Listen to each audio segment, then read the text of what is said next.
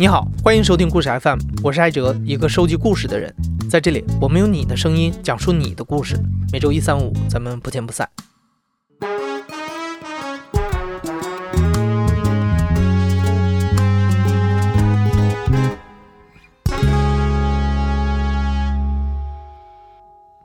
我叫逍遥，我是一九八八年生的，我今年三十二岁。我本科是电气工程，哎，然后研究生是电力电子，后来加入了军队，当了一名工兵。您可能已经认出这个声音了，这就是前不久上过故事 FM 的，在柬埔寨排地雷的逍遥。逍遥是南京人，本来他和我们周围的很多朋友一样，是个平时一板一眼的好学生，循规蹈矩的去读大学、工作。那工作期间呢，又考上了研究生。就在他读研一的那一年，从小就是军迷的逍遥突然决定他要去当兵。差不多就是二十四五岁那会儿吧，就突然有一种这种空虚感，觉 得那我到底要干嘛呢？就是所有的一切都是，并不是我自己的意愿，其实是因为就是说大家都这么干，大家都考大学，呢我也考大学啊；大家都工作，呢我也工作，啊，大家都工作一段时间就，大家都去读研究生，呢我也读研究生。然后后来发现，其实实际上本身我对这事情没什么感觉，我没什么因，没什么看法。这种情况下，当人开始想了想七想八之后呢，就会想到一些比较天马行空的这种这种思维，但发散开来之后，就会引向一些比较奇怪的地方。那在我这个案例里面，就就最终得出一个结论，说那我去外籍兵团吧。逍遥说的这个外籍军团，指的就是大名鼎鼎的法国外籍军团。这个军团很特别，因为在绝大多数的国家啊，像军队这种国家机器，一般都是只招募本国的公民服役。但是法国外籍军团向全世界开放，而且因为它没有年龄、身份等限制，即使你有过前科都没有关系，只要如实告知，而且能通过严苛的体能测试，基本都有机会被选中。再加上在近两百年的历史上，法国外籍军团一直有骁勇善战的名声。作为军迷的逍遥，毫不犹豫地在二零一四年的六月十九号去到了法国。法国外籍兵团的征兵站呢，有两个大的征兵站，一个在巴黎，一个在马赛的边上，一个叫奥巴内的地方。奥巴内那边是他们的总部，所以说如果你直接去总部，甄选流程会更快。那么我就直接到了奥巴内征兵办公室，它是一个团级的部队所在的一个军营，其中征兵办公室只是它里面的一个很小的一个区域。那么我到了那个门口，然后那天我到的时候，已经有一些人在那边等了。我们在那等啊等啊等啊等，等到中午，对，有甚至就已经有一两个人就已经等得不耐烦就走掉了。其实我当时也非常不耐烦，因为我那时候是夏天，夏天的马赛非常非常热，太阳晒得非常非常厉害。然后我就好几次去敲那个门卫的窗子，我跟他说说我是过来当兵的，那门卫就爱理不理的样子说你哪来回哪，你在那乖乖坐着等。所以我记得等了很长很长时间之后，然后终于来了一个管事儿的，管事儿然后跟我们说，让我们先当场就在他那个门口一个做音箱的杆子上面说，你要能够做音箱上，达不到四个的立马就走人。结果还真的有人就做不到四个。在那个时候，我的想法就比较单纯，我说那这帮人是干嘛的？对吧？你过来当兵，你连音箱上你都做不了四个，你跑来干嘛？那个时候，因为我事先对他有点了解，所以我也是在国内。呃，相应的锻炼了一下身体。我那个时候大概，我印象中，我那时候可能能做八到十个的样子，所以我就进去了。进去了以后，通过了第一环，他们把我带到了军队里面。带到军队里面以后呢，一开始是，他是每个星期的星期三或者星期四会有体会有体能考试。到我那个时候呢，他只是让你做折返跑。我印象非常清楚，就是我跑步，其实我跑步跑的不是很好，我体能其实算不上好。然后我非常肯定，就是我实际上我我没有达到军团的呃最低要求，但是那一天呢，他有的时候人的运气是很很重要的。我印象很深刻的就是那时候我们那一批人可能有将近二十来个都没达到。那么在都没达到的情况下，我当时好像是算是那一群人里面跑的，应该是我应该是跑的是第二，所以最后就留下了两个，就是留下了第一名跟留下了我。所以其他人都被赶走了。我估计啊，我现在反过头来推想，可能是他们觉得我这个人可能比较奇怪，说先留着看一看。嗯，那么其他的环节我都都没有问题。当时那个时候，我想想看啊，跟我一批的有，就除我以外还有四个中国人，其中两个被淘汰，另外两个人又在军队里面。后来我们这三个中国人还都在同一个团，其中一个人呢，他以前在中国的一个城市呢，算是呃一个执法机构的一个一个基层的一个执法员。他在某一次执法事件当中呢，因为暴力执法呢，这个伤人了，伤的比较严重，所以当时立马就逃出来了。所以，所以这个人他来外籍兵团的的初衷就非常非常简单，就是说他就是真的是在国内待下去的话，他可能会进监狱，可能会在监狱待很长很长很长时间。那么到外籍兵团相对而言是一个不错的一个选择。另一个人是一个典型的沿海省份的一个一个省份来的一个人，他是偷渡出国，然后呃希望在国外就是打了好几年的黑工，但是自己的身份一直是个问题，转不过来。所以外籍兵团呢，给他提供了这样一个可能性，就是说你干五年，干完五年之后，你就会有在法国的居留或者是国籍。那么他就进来了。印象很深的有有两个都是韩国人，这两个人呢，一个人姓 Kim，就是金啊，韩国人最常见的姓之一。另一个人姓李，叫李，也是一个比较常见的姓。Kim 和李其中，Kim 最后跟我不在一个部队。认识到 Kim 是因为 Kim 他这个人的体能非常好，他好到什么地步？他可以一口气做五百个俯卧撑，引体向上他可以一下拉一百多个。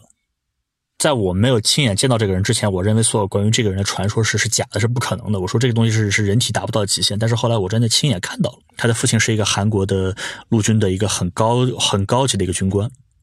所以呢，他这个人呢，应该说他本身他是可以，如果是正常的去上韩国的陆军学校的话，他可以在韩国陆军里面有一个很不错的发展。但是他这个人心气很高，他说他觉得他不要走这种上层路线，他愿意到基层去，从基层小兵开始干。所以他后来在韩国的一个特种部队还服役过一段时间，因为他体能真的特别好。那么到外籍兵团以后也是很快，因为他这个人脑子又很聪明，然后也是受过很好的教育的人，就是说为人处事也很好，然后也很。心态很开放，就总而言之，这人是一个非常非常好的人，所以他很快又被法国的特种部队，他入选了他们单位的法国的特种部队，他现在还是一个特种部队的一个一个一个士兵，相当于这个人是一个双料特种部队，在在韩国特种部队干过，在法国特种部队也干过。第二个人是什么呢？第二个人就是那个利，那个利是一个性格特别温顺的一个好人，非常踏踏实实，就像就像任何一个一个韩国人一样，踏踏实实的干活，然后从来不多嘴，但是他的语言有很大的问题。你在很漫长的，可能有将近半年的时间，超过半年的时间，他始终跟人没有办法去沟通。一旦跟人没有办法沟通，那么这些老兵也好啊，上级也好，对他就不会特别客气。所以这个人后来就边缘化了，被孤立，总是干一些很烂的活儿好事也没他的份儿。甚至有些事情呢，沟通不了之后呢，会产生很多误会。可能比方说别人对他可能没有什么恶意，但他会理解成为一些别的事情。有一天是周末，我们要下山去过周末，周末在外面放松一下。我的银行卡出了问题，那么我没有钱，我没有钱，我出去我不行啊，那我就问人借钱吧。军队里面呢，现在怎么样我不知道，但是那个时候借钱是一个很很尴尬的事情。为什么？因为外籍兵团有很多逃亡率，有很多人就干着干着就突然就跑了，所以我们就说呢，一条铁律是永远不要把钱借给别人。说，因为你可能你借给一个人，这个人第二天就不见了，那你这个钱就要不回来了。这种事儿后来在我身上发生过一次。我有一次借给别人六百块钱，这个人后来就不见了。嗯，当时我就问这个利，我说我想问他借一百块钱，然后我说这个等我回来之后，我钱一定会还给你。结果这个利他跟我说，他说不借，绝对不借。我当时就很生气，我就说：“我说我说规则是规则，我知道，但是我们大家已经互相扶持着走过了半年多。你看这个半年多，我都什么事都帮你。这个我这个人的信誉又很好，说别人不了解我，我说你利，你应该了解我。说你为什么我问你借钱你都不借给我？所以后来这个利呢，他就他也很不好意思。他后来说他就是这样吧，说他不能借我一百块，借我五十块。我说也行啊，有五十块，我起码我可以。”我可以离开军营，到外面去住个旅馆，去吃顿饭。那个时候新兵的时候，因为在部队里面嘛，新兵都受老兵的欺负，所以新兵阶段在营区里面过得是很压抑的。就说一旦你有机会，说是让你可以离开军队，离开营区，你每个人都会就歘一下就跑了，跑到外面自由的世界里，没有人去找你麻烦，没有人去找你茬。我当时就跑到马赛，在马赛的一个旅馆里面，然后晃了两天，然后星期天的晚上，我又回到部队去报道。结果我去找他的时候，发现丽没有回来。到星期一还是没回来，到星期二还是没回来，到星期三打电话，手机都已经这个线都已经关掉了，这个电话已经打过去，这个号码就已经不存在了，被切断了。所以我才意识到，就是他当时一开始不借给我钱，他不是担心我要跑，而是他本身就要跑了。外籍兵团的逃亡率一度非常非常高，因为你要离开部队，你没法辞职。你没有办法走正常的手续，说我跟军队说我不干了。你签了合约之后，你解决不了。那很多人说那怎么办呢？我就干脆一走了之。不再回来的话呢，那么军队会不会去找这些人呢？如果是法国正常的陆军的话，会，这个人会上通缉名单，在任何国家逃兵都是罪名，都是一个很严重的罪名。但是外籍兵团不一样，外籍兵团我给我们一开始的都是假名字。除了假名字，因为外籍军团的士兵来自于世界各地，逃走之后也是散布到世界各地，法国军队很难执法，所以最后都是不了了之。进入法国外籍军团主要就是三道门槛：从平民区进入蓝队，再从蓝队进入红队。这里面的每一步都有无数次严格的体能筛选和一些智商测试。等到进入红队之后，就能拿到合同，也就相当于正式入团了。在红队待了大概两个星期之后，逍遥被送到了新兵训练营接受新兵训练。新兵训练营都是这样的，满一个连才开始训，因为你是来自世界各个国家的人，然后你还语言不通，就首先就是你怎么样去认识你周围的世界，你就像一个因为语言不通，所以导致比方别人给你发一个命令，然后你根本不知道他在说什么，你也不知道该怎么回应，所以一开始应该说有很多的误解，非常多的误会。然后这种误会会导致每一个人都是时刻都精神状态很紧张，就觉得时刻刻要跟人爆发冲突。这个时候就要开始重新遇到一个最简单的事情，就是你要打架。我记得我打完第一架之后，我非常非常的沮丧。我们当时是每天的中午吃完饭之后，要大家把饭盒洗洗干净，但是我们只有一个水龙头，有将近三十个人、四十个人在抢一个水龙头，所以必然就。就很拥挤，然后可能在排队的过程当中起了一点冲突或者怎么样，然后互相就大家互相推了几下。军队里面是这样的，如果你被一个人推了一下，如果你不推回去，就意味着你就认怂了。那这是一个很危险的事情。别人推你一把，你绝对不能，你绝对不能就这么忍了，因为你这样忍一下，你会有很多很多的，你后面你就不知道什么时候是个头。那当别人推了你一下之后，你也不得不去推别人一下，虽然你不愿意。那是一个阿拉伯人，那个人的名字我还记得叫马什杜。嗯，当我推了他一把之后，那这个人肯定也不能就这么被我推一把。这就你来我去，你来我去，最终这个事情会到会到什么种截止呢？会到等到有人拉架的时候，这个时候，嗯，这个时候就可以结束。但在在此之前，在此之前，在没有人拉架之前，你想打也好，不想打也好，你打下去。那我这个情况里面比较好的是，好像我们大家都没有真的要把大家你死我活这种地步。所以这个事情当时打完之后呢，我当时的情绪是非常沮丧。为什么呢？因为，因为在我的印象里面，我觉得打架这种事情是小男孩才干的事情。就我觉得任何一个你你上了开始上中学的人，受过教育的人，你不应该去靠打架来解决问题。但是那个时候没办法，我我我得靠打架解决问题。这个叫马树，这个阿拉伯人，他是一个体格很健壮的阿拉伯人。那么当时肯定他也跟我放了狠话，他说：“你等着，你等着，哎，说我们今天中午没时间解决问题，但是你等着晚上，说晚上很漫长，对吧漫长的黑夜，我们有这个足够的时间解决问题。那你说我害不害怕？你要说我一点都不害怕吧，我肯定是假的。但是呢，你不能认怂啊。这个事情后来怎么解决的？这个事情后来解决方法特别简单，这个特别搞笑，特别特别的幼稚。我们当时在新兵营里面，呃，生活条件非常悲惨，就你可以认为是在集中营也也不为过。我们的生活条件。就跟集中营差不多，每天觉也不够睡，然后呃运动量也非常大，直接的表现就是每个人的吃的又少，每个人时刻都在就饿的不行，就饿到那种就是我们出去行军，我们非常愿意行军，为什么？因为出去行军的时候，你会路过这个周围的这种这种农田或者是果园，然后你会发现这些人会会会很疯狂去抢树上的果子吃。那个晚上我干了嘛呢？后来呃那个晚上我就偷偷的撬开门，钻进了我们这个厨房的后厨。我们有个很小的后厨，偷了几盒巧克力酱跟白糖，就是那种喝喝咖啡用的白糖的白糖包。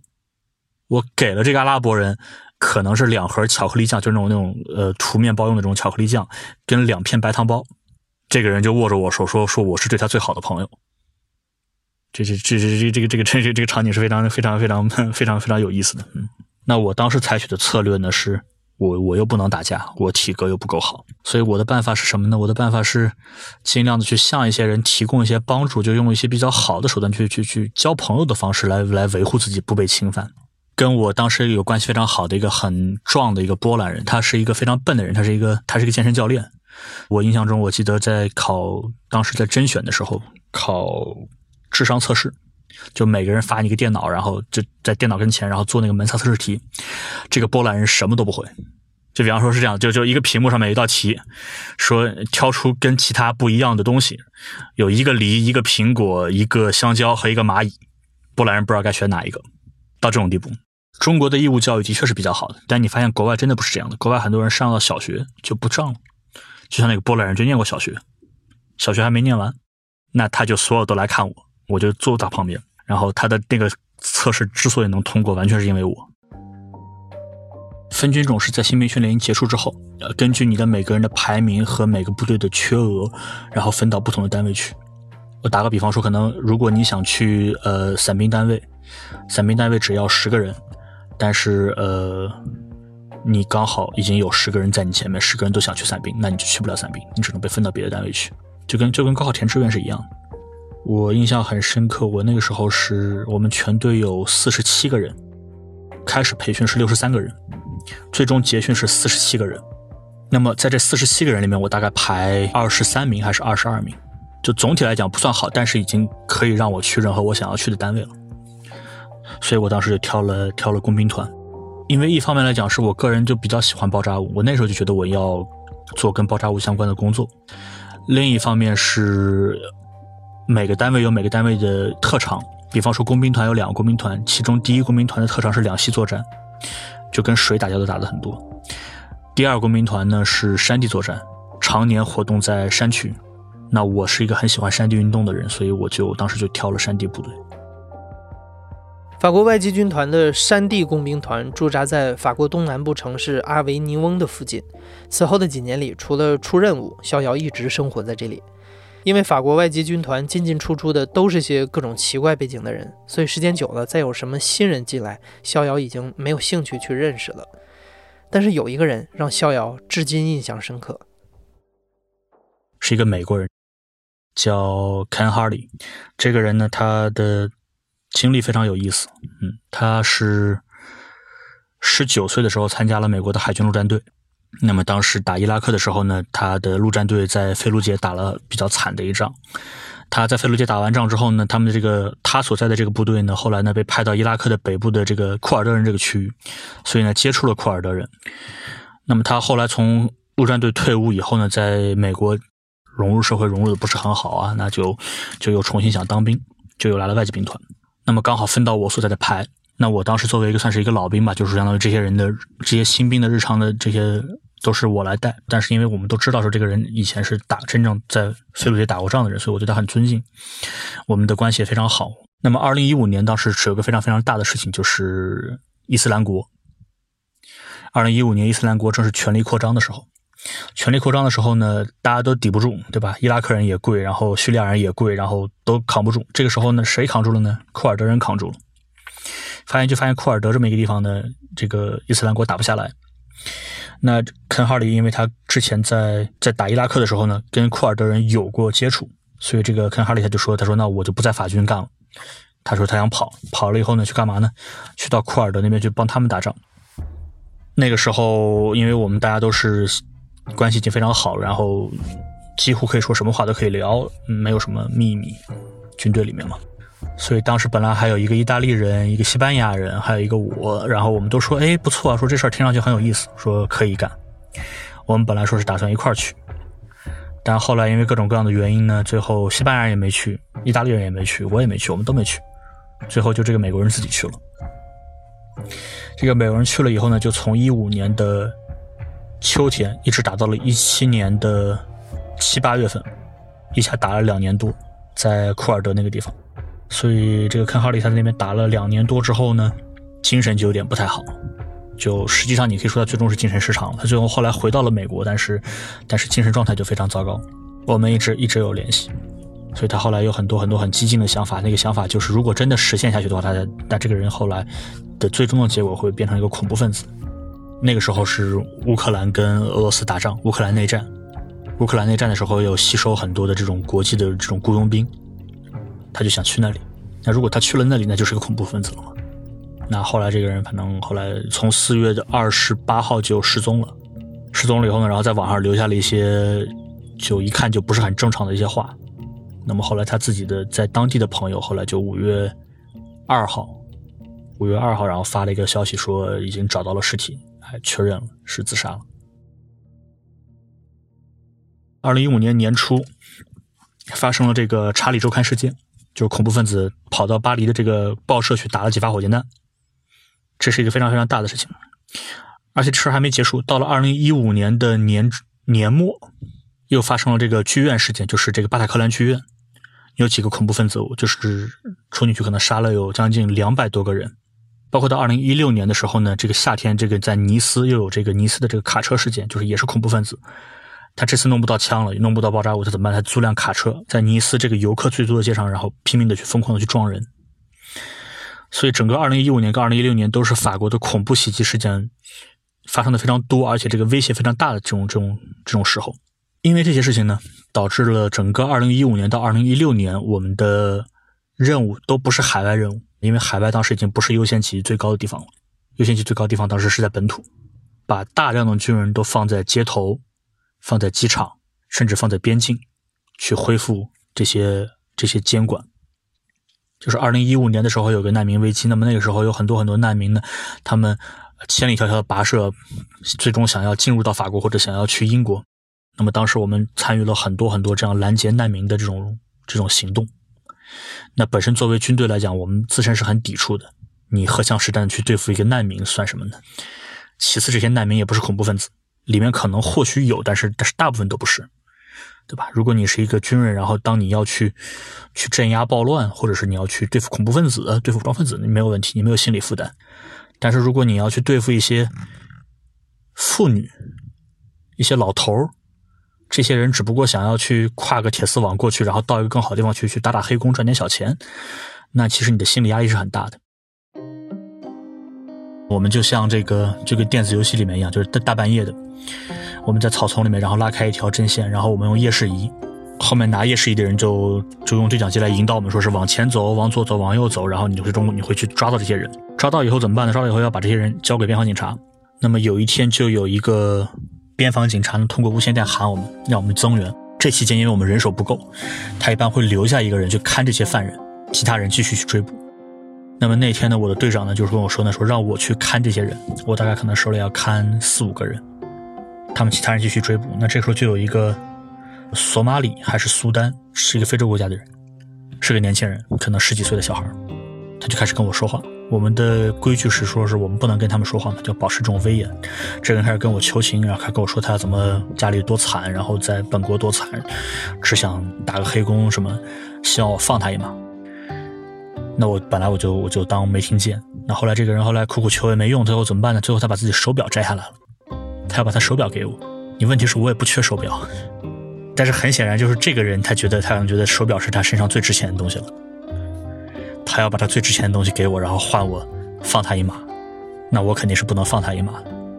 我如果放了他，回单位以后我会对吧？我会受到什么样的这种这种纪律上的这种制裁是可想而知的。所以你说我我我在不在乎这个人？我不在乎这个人，我甚至希望他跑掉，但是他不能在我手里跑掉。所以那天晚上我心情非常难过。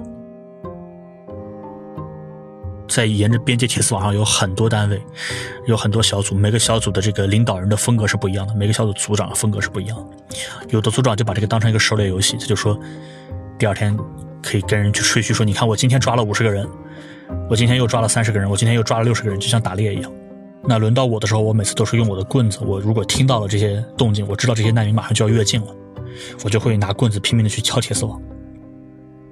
甚至会跟他们喊话，就是我看不见他们，我跟他们喊话，说说你们这帮傻逼，我说你们以为我们在这吃干饭的吗？说你们以为你们你们跨过来，我们不会抓你们吗？我会把他们恐吓住。那这样的话，我通过我的这些故意制造出来的动静，我我既没有违反我的纪律，但同时这些难民他们也知道说这个这个范围内是有人在手里的，他们就不从我手里过。这是我后来的面对自己的一个良心上的一个折中方案吧。整个二零一五年跟二零一六年，我们都在执行这样的本国任务。然后我二零一七年才去了海外。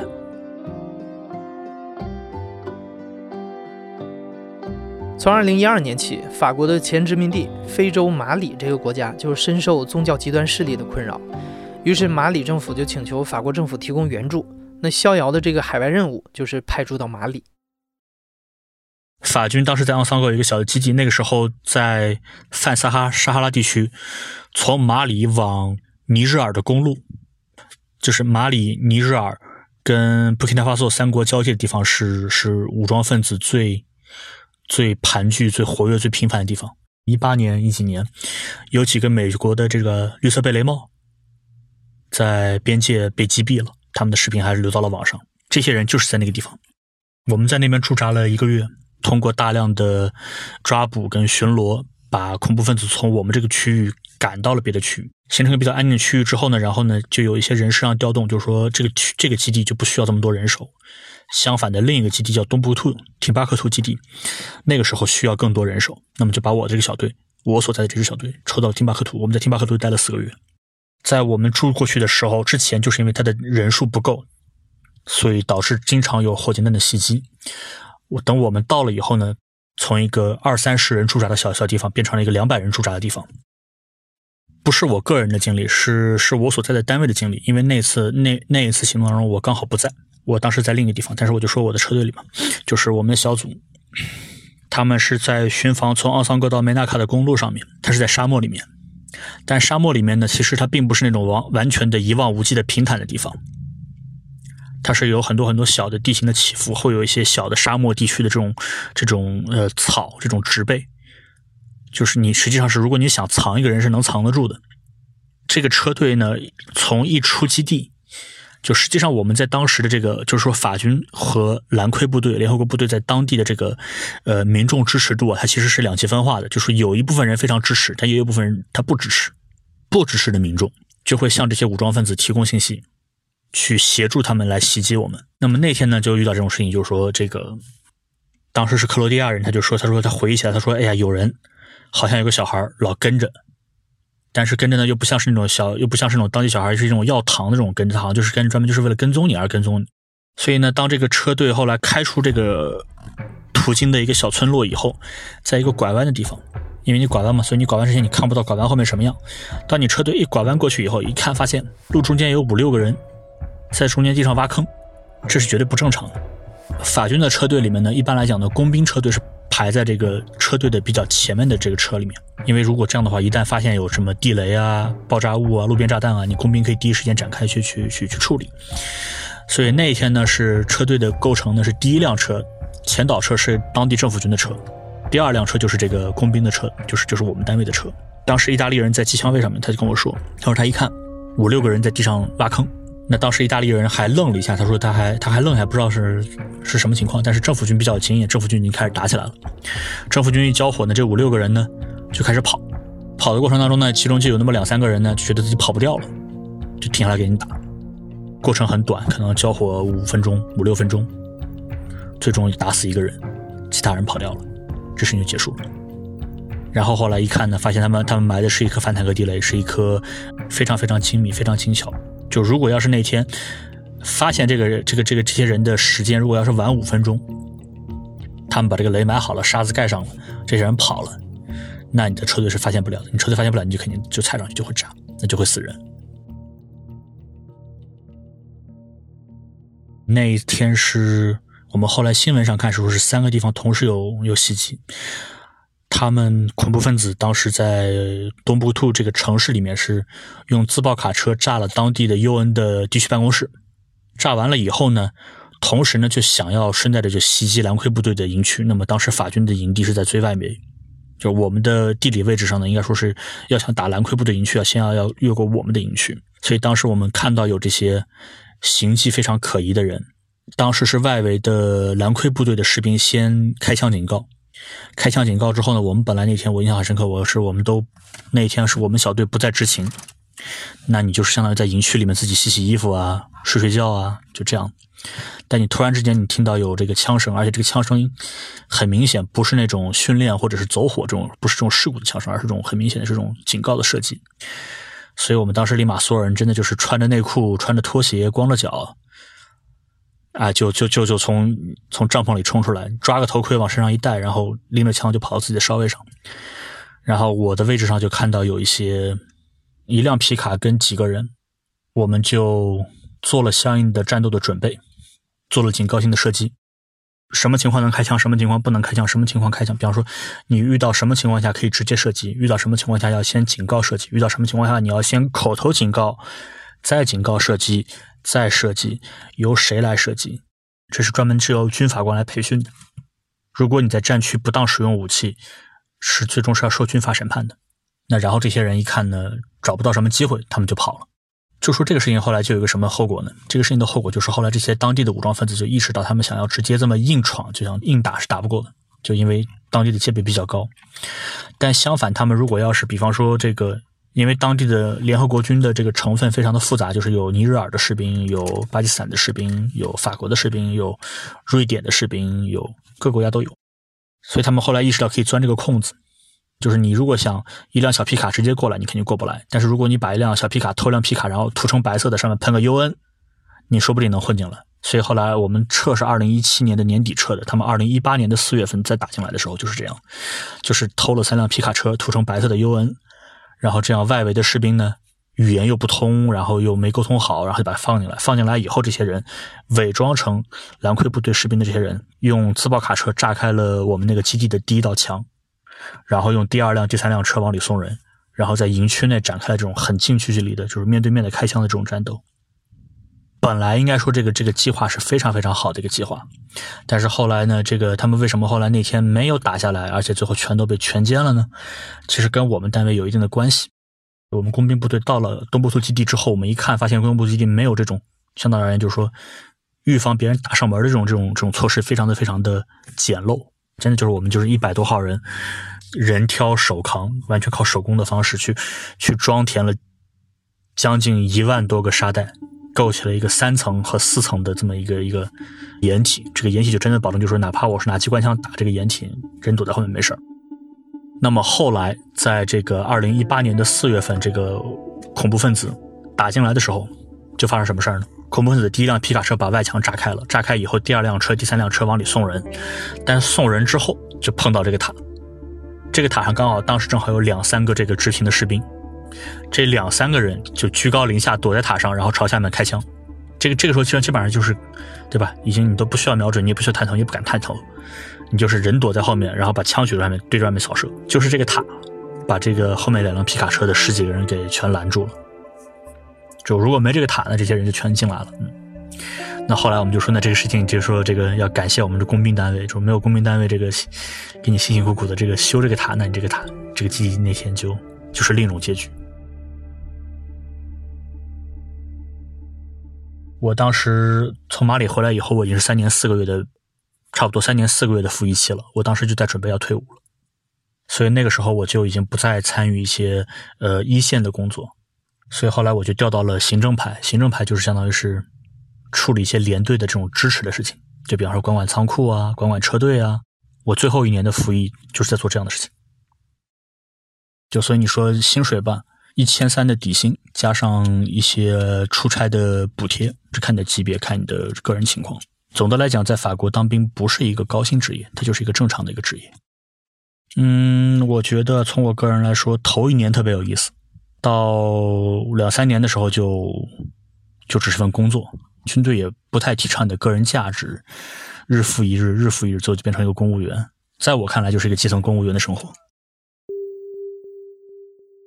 二零一九年，逍遥正式从法国外籍军团退伍。受平兰基金会的邀请，他先去柬埔寨工作了大半年，帮助当地人排除地雷，也就有了我们上一次播出的故事。现在，逍遥已经结束了排雷的工作，回到了法国。最近他正在学开飞机、考驾照，同时也在用这段时间来思考后面的人生路该怎么走。很多人会有一个误区，很多人会想当然，平民也好，军人也好，他会觉得说啊，你不是当了五年兵嘛？那你是不是回去之后可以出去，比方说当个保镖，或者是当个呃那种合法的雇佣兵，或者是这种什么军事承包商，然后过上这种呃一个月赚很多钱的生活？呃，的确有少部分人的确能够做到这样。但这不是主流。实际上，就比方说这个排雷吧，在国际市场上面，这种来自于孟加拉或者来自于柬埔寨或者来自于这些很穷的国家，像非非洲的国家的一些人，经过有限的培训就可以从事最基本的工作。那么他们的薪水是多少呢？是三百到五百美金一个月，但是就够了，对他们来讲就够了。那么同样的，就比方说像这个有一段时间，全世界的这个海盗问题是非常严重的。当时有人就说去远洋的轮船上面做一些安保工作。那么事实上，远洋轮船上的安保工作，如果只是作为一个普通的步枪手，一个带着步枪的一个人，他的收入其实是非常非常微薄的。包括在一些什么伊拉克地区啊、阿富汗地区啊这些，呃，所谓的这种押送货运车队的这种保安人员，他的风险非常高，但他的收入其实并不如在一个正常的和平国家从事一份正常的普通的工作来的要高。你会发现，你可能打个比方说，在法国，可能一个一个程序员的收入可能在呃四五千欧元，如果在美国的话，可能可能一个月可能拿到一两万美金。啊，但是反而你如果去战区从事一种特别高风险的职业，你反而拿不到这么多钱，而且这还是一份青春饭，这是一个现实。后悔倒谈不上后悔吧，这个，因为说起来是以前是上过学，然后在读研究生，在受教育，但是本身之所以当初来军队，就是因为在那条道路上自己没有继续走下去的动力，那就迟早是要放弃掉的。人的一辈子都在找自己的方向，找自己的道路，我现在还在寻找。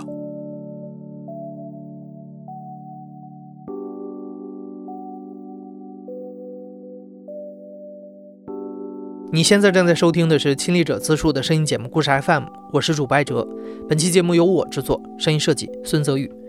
感谢你的收听，咱们下期再见。